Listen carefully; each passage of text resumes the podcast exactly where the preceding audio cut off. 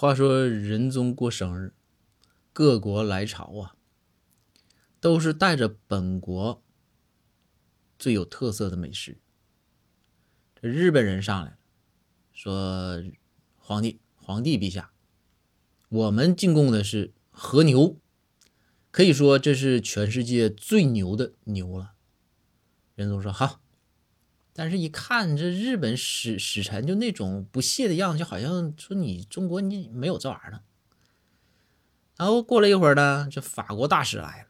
法国大使说：“我们上贡的是鹅肝啊，也特别骄傲，就是你们没有这玩意儿。”后来美国大使来了，美国大使呢说：“我带来我们国家最知名的美食——美国派。”这仁宗皇帝一听，美国派算什么美食？不就是个馅饼吗？这个时候，包大人在旁边提醒：“那个皇帝，圣上，这美国派啊，它指的不单纯是吃的啊。呃，那个之前有几部电影挺好看。”这仁宗皇帝听啊，还是啊，他都懂懂懂懂啊，这玩意儿也行啊。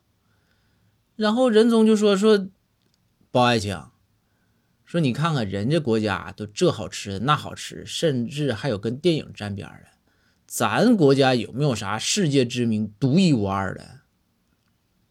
包大人想了想，说：“世界知名、独一无二，哎呀，美食呗，皇上。”皇上那当然了，我说就是美食嘛，你说说吧。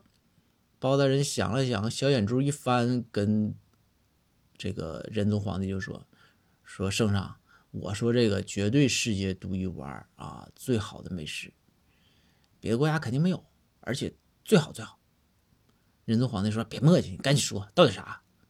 包大人拱手就说：“唐僧。”